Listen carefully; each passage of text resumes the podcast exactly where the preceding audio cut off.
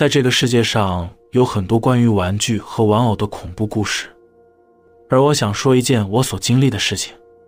在我上小学的时候，当时家里很穷，家中的玩具大多都是亲戚那边给的，因为亲戚的哥哥姐姐们长大后会有很多不要的玩具，而那些玩具最后都留到我家来了。那些玩具大多都是又破又旧，虽然我玩得很开心，但也很想要新的玩具。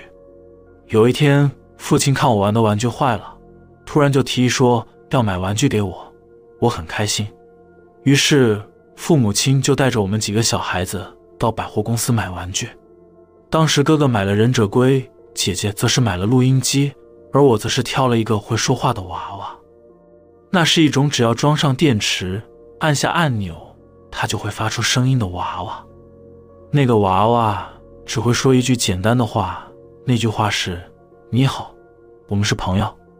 当时柜子上有很多包装好的同款娃娃。但我偏偏挑了一个没有盒子装的，不知道为什么，明明所有的娃娃都长得一样，但它却给我一股很特别的感觉，第一眼就很喜欢。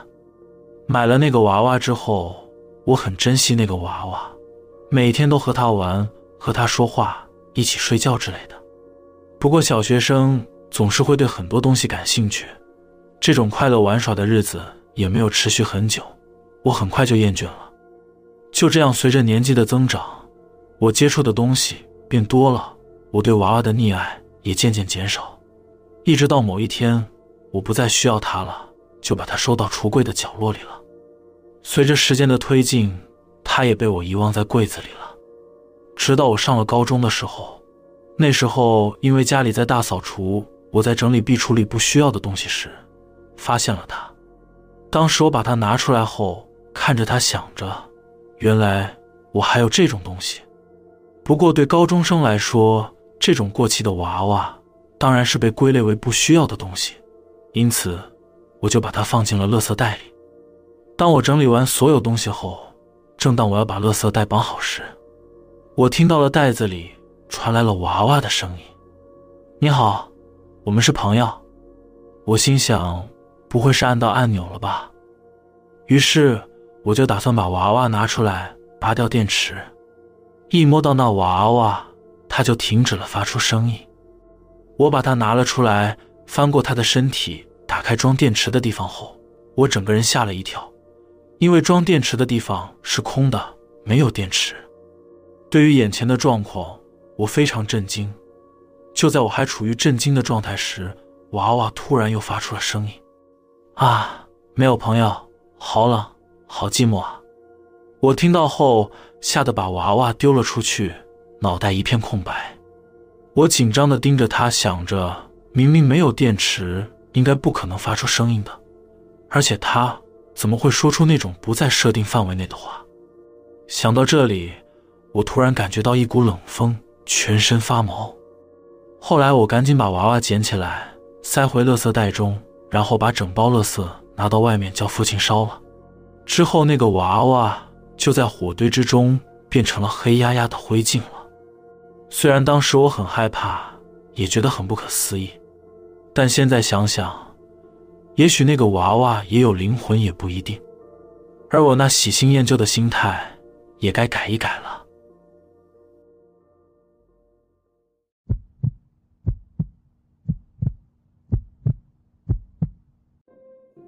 这是一件让我觉得可怕的事情，也因为这件事情，我发现了女朋友的秘密，而我有个绝对不能让她知道的秘密，也被她发现了。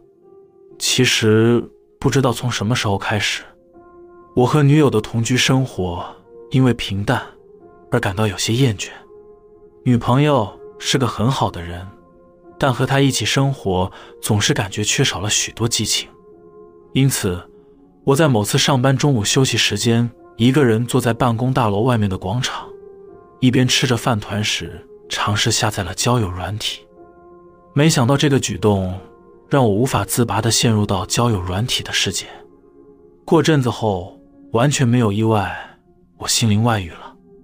和我聊天的那几个对象之中，有一位女人，我和她有很多共同话题。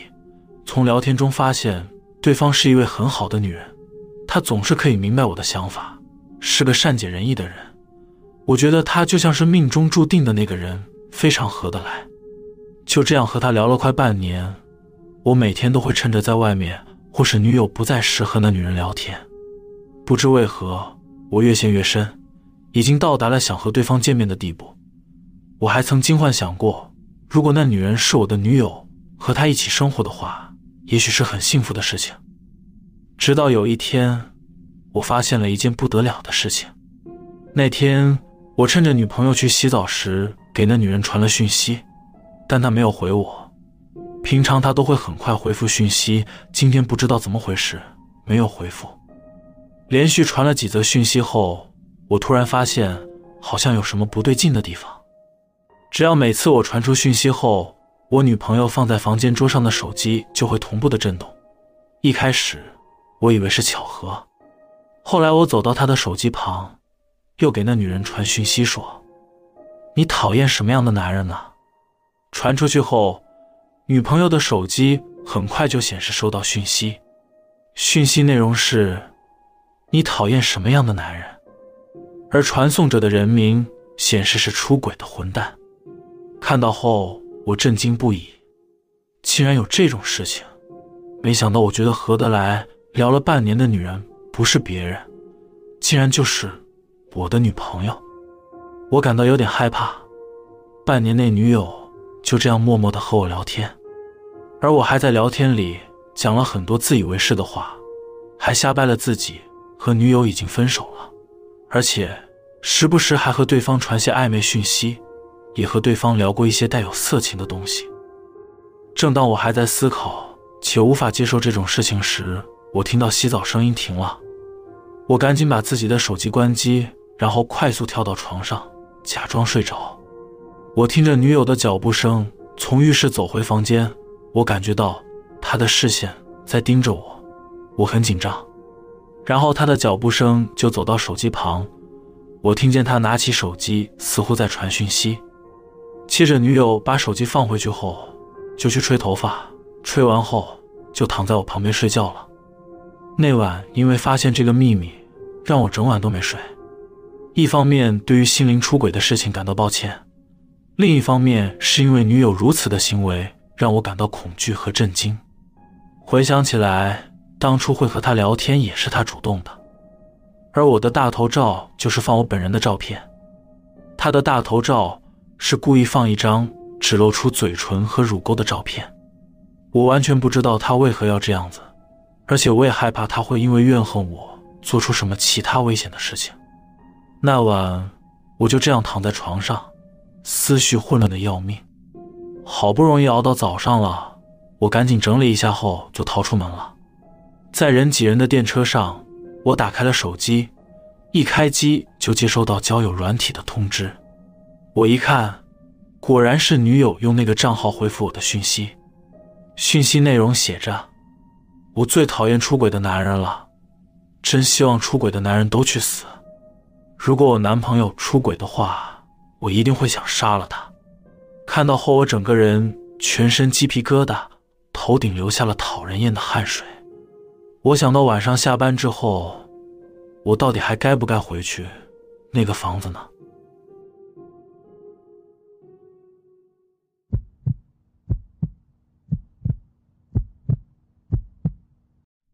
我的父亲曾经是海上自卫队的队员，他曾经在几艘护卫舰工作过。他告诉我的故事是发生在距今三四十年前的事情。父亲告诉我说，在海上自卫队的船工作，就等于是在一个移动的灵异场所工作一样，每一个船舰都有自己的传说和故事，而且离奇的事情，父亲也看过不少。就在某年的夏夜。当时父亲被调派到另一艘护卫舰去，他报道的第一天，马上就是海上执勤。第一天，父亲在岗位上工作，到了深夜交接换班的时刻，父亲把自己的岗位交给了其他人，然后他一个人走在狭窄的通道上。他想着第一天就那么累，以后有的苦了，因为明天还有一堆事情要忙，所以他只想快点睡觉补眠。想赶紧回到床铺。在夜间的红色灯光照明之下，他看见 T 字形的通道底部有一名士兵从右侧往左侧走过去。父亲当时累坏了，所以也没怎么在意那个士兵。他走到了通道底部后，他往右边转过去，然后终于到了床铺。父亲爬上床之前，顺手拉上在床边的窗帘，接着他钻进被窝里，安心的闭上眼睛。准备进入梦乡，突然，这时候父亲想到一件奇怪的事情：刚刚在走廊上看到的那个士兵，好像有点违和感，是哪里不对劲呢？有了，那个士兵的工作服颜色好像不对，他那件工作服为什么是白色的？海上自卫队的工作服早就已经由白色改为蓝色了。不应该有人穿白色的工作服才对。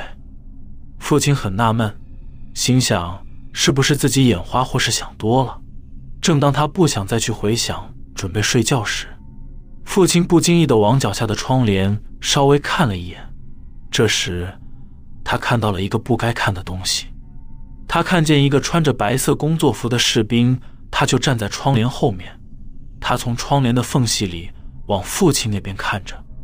父亲吓了一跳，他揉了揉眼睛后，再仔细一看，那个家伙还站在那里，炯炯有神地盯着他，而且父亲看得更清楚了。一开始他还以为是夜间的红色照明灯导致那个白衣士兵的脸看起来是红色的，但其实根本不是那样，因为是那个人的脸正在流血，满脸的鲜血。父亲屏住呼吸和他对视。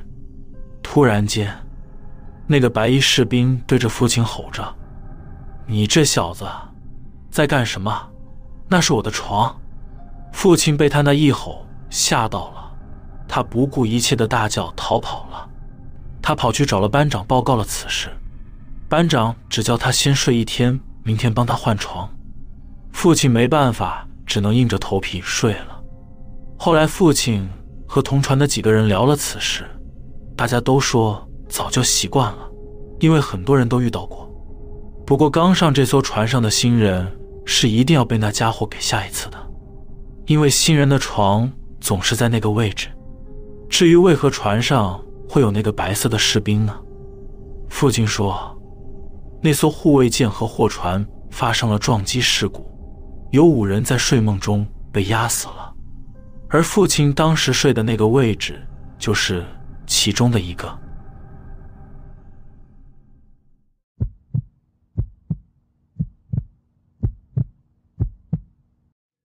这是在三十年前，我一个人去旅行的时候，遇到了至今还是无法理解的事情。故事是这样的：那次的旅行，我打算花一个礼拜的时间去九州玩，预定是前两天的时间去某座山登山。之后再去泡一些古老的温泉和逛老街，以及看一些古城。那天我下了电车，换搭公车上山去。到达下车的公车站时，下午三点了。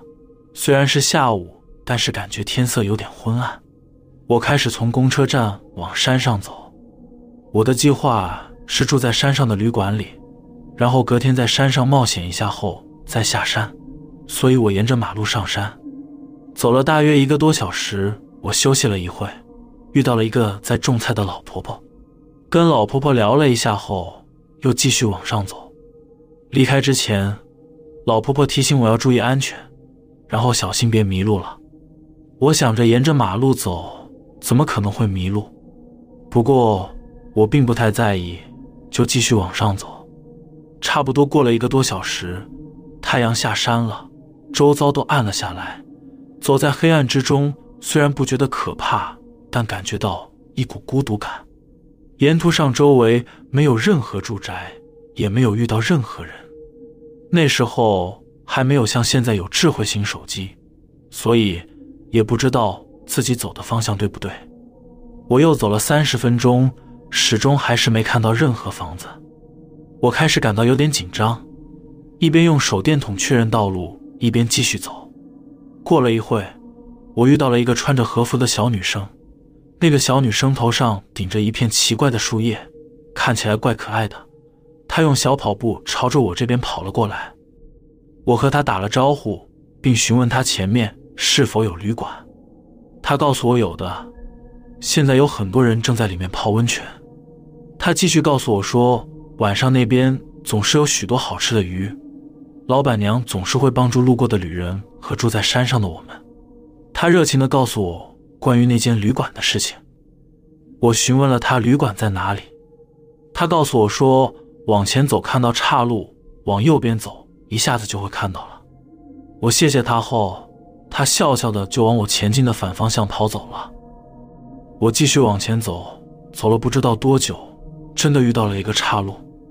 我想起刚刚那位小女生说的，往右边走，对吧？那是一个往上走的斜坡，路面上的落叶。都已经多到盖住了道路，感觉没什么人走。虽然觉得可疑，但我没想太多，就往右边走去。爬了大约三分钟，看见远处传来亮光，走近一看，是一座古老的大旅馆模样的建筑物。啊，终于到了！我走到玄关，打开门，喊着：“不好意思，有人吗？”喊了一会后，没有人出来接待。所以我就拖鞋上了地板，一边走一边喊着：“有人吗？”我想着，灯都亮的，应该有人在才对，怎么一个人影都没有？我在屋内看了一会，有接待处、办公室，但就是没有人。回到玄关后，正当我在伤脑筋时，一个女人的声音从我背后传来：“不好意思，让您久等了。”我转头过去，眼前是一个超漂亮的女人。她说：“她是这边的负责人。”我和她说想吃点东西，她带我去一个吃饭的包厢。进去时看见桌上已经摆满了食物。虽然我很好奇为什么早就准备了这一桌，但我真的饿坏了，坐下去就吃了。食物就像那小女生说的，很多鱼，很鲜美，很好吃。而啤酒也是我第一次尝到的奇妙味道，很棒。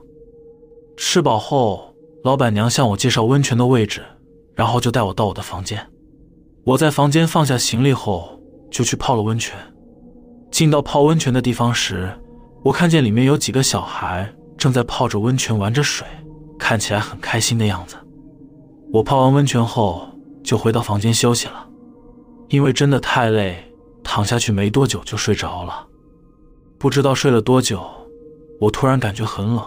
接着，一股刺骨的冷风吹到我的脸上和全身，我猛然的张开眼睛，结果张开眼后，发现自己竟然正躺在山中一个空地的中央，一堆老旧的树叶盖在我的身上，我吓了一大跳，坐了起来，我拿起手电筒照向周遭，探视着，突然，我看见离我不远处的一个草丛前，有一只狐狸默默的坐在那边看着我。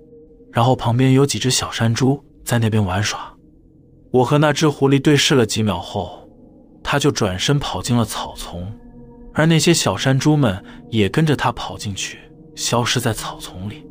我觉得很不可思议，我想着刚才的旅馆是幻觉吗？我赶紧背上我的行李，然后离开那里。回到岔路口后，我也别无选择，只能往左边的地方继续走。大约走了五分钟，终于看到真正的旅馆。进到旅馆后，旅馆的主人告诉我说，他刚刚才在担心我怎么还没到，他以为我在路上遇到什么状况了。接着他问我要不要吃晚餐，我感觉肚子整个胀，吃不下东西。旅馆主人就直接带我到我的房间。进到房间，我马上就躺下，躺在床上。我想着刚刚来到这边之前的遭遇，然后就迷迷糊糊的睡着了。隔天起来后，一张开眼就感觉到一股气从肚子窜上来，打了一个嗝。那是一股奇怪的发酵味，并夹杂着鱼的味道。看来昨天那些事情好像不是梦？之后，在我离开旅馆之前，我问了旅馆主人：“这边还有其他旅馆吗？”旅馆的主人告诉我说。没有呢，我们是这里唯一一间的旅馆。不过，我常遇到有客人说看过和住过另一间旅馆，很奇妙吧？听到旅馆主人的话后，我就安心了，因为至少我不是唯一住过那间旅馆、吃过那些鱼和喝过那些啤酒的人。虽然我不确定我遇到的到底是什么，也不知道那只狐狸和那几只小野猪又是怎么回事，但如果有机会的话，我还真想再去住一次，再看一次。那美丽的女人，以及品尝那些好吃的食物。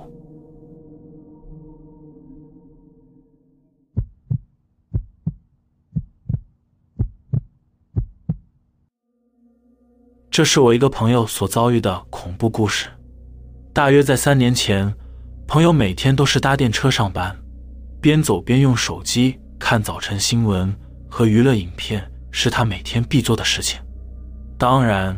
知道他这个习惯的朋友和同事也都劝他不要这样做，但他完全不听劝告。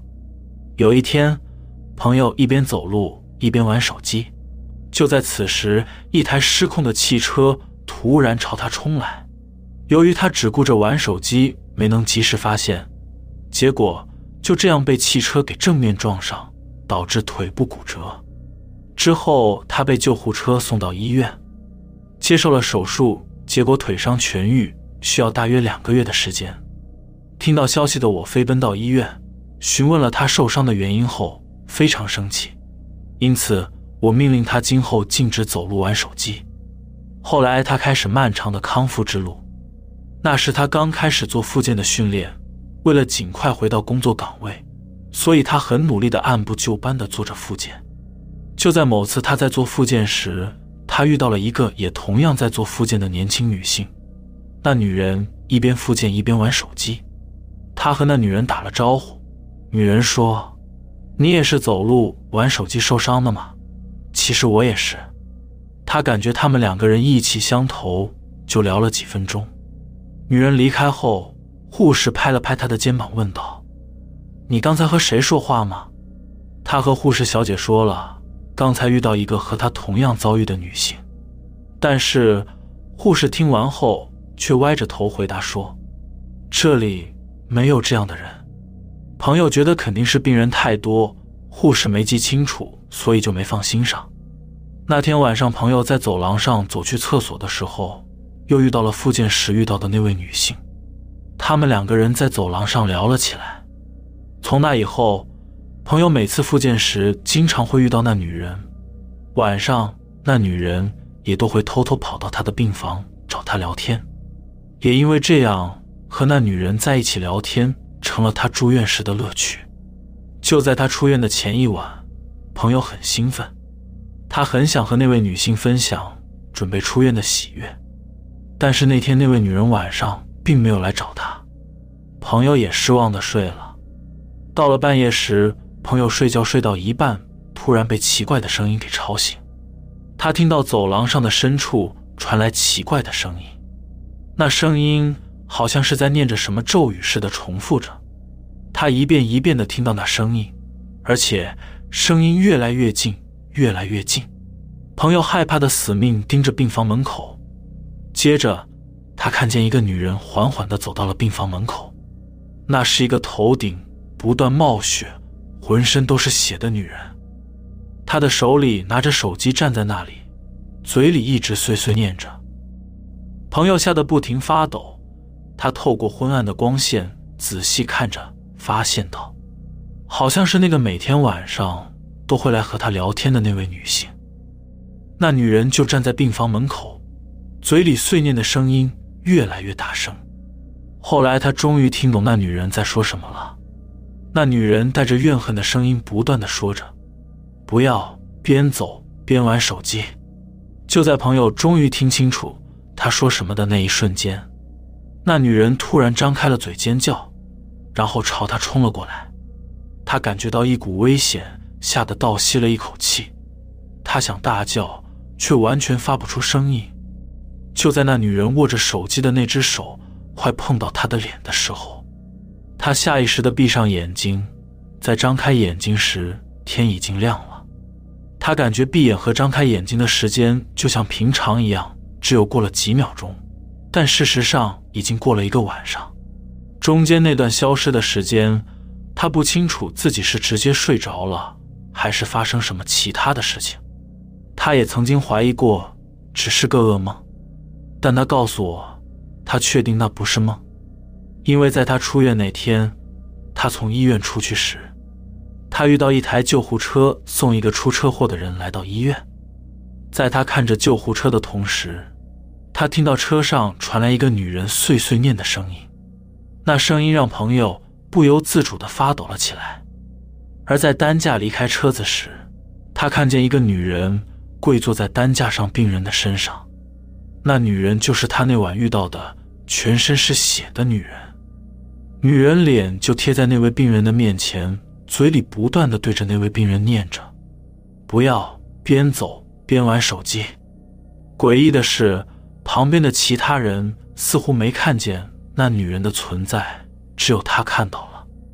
正当他感到害怕时，女人抬起头看着他的眼睛，对他说了一句：“不要再边走边玩手机。”朋友就这样全身无法动弹，看着那女人跪在病人身上盯着他，然后随着担架一起被送进医院里去了。后来也因为这些小插曲，给朋友留下了心理阴影。从那之后，他也不敢再边走边玩手机了。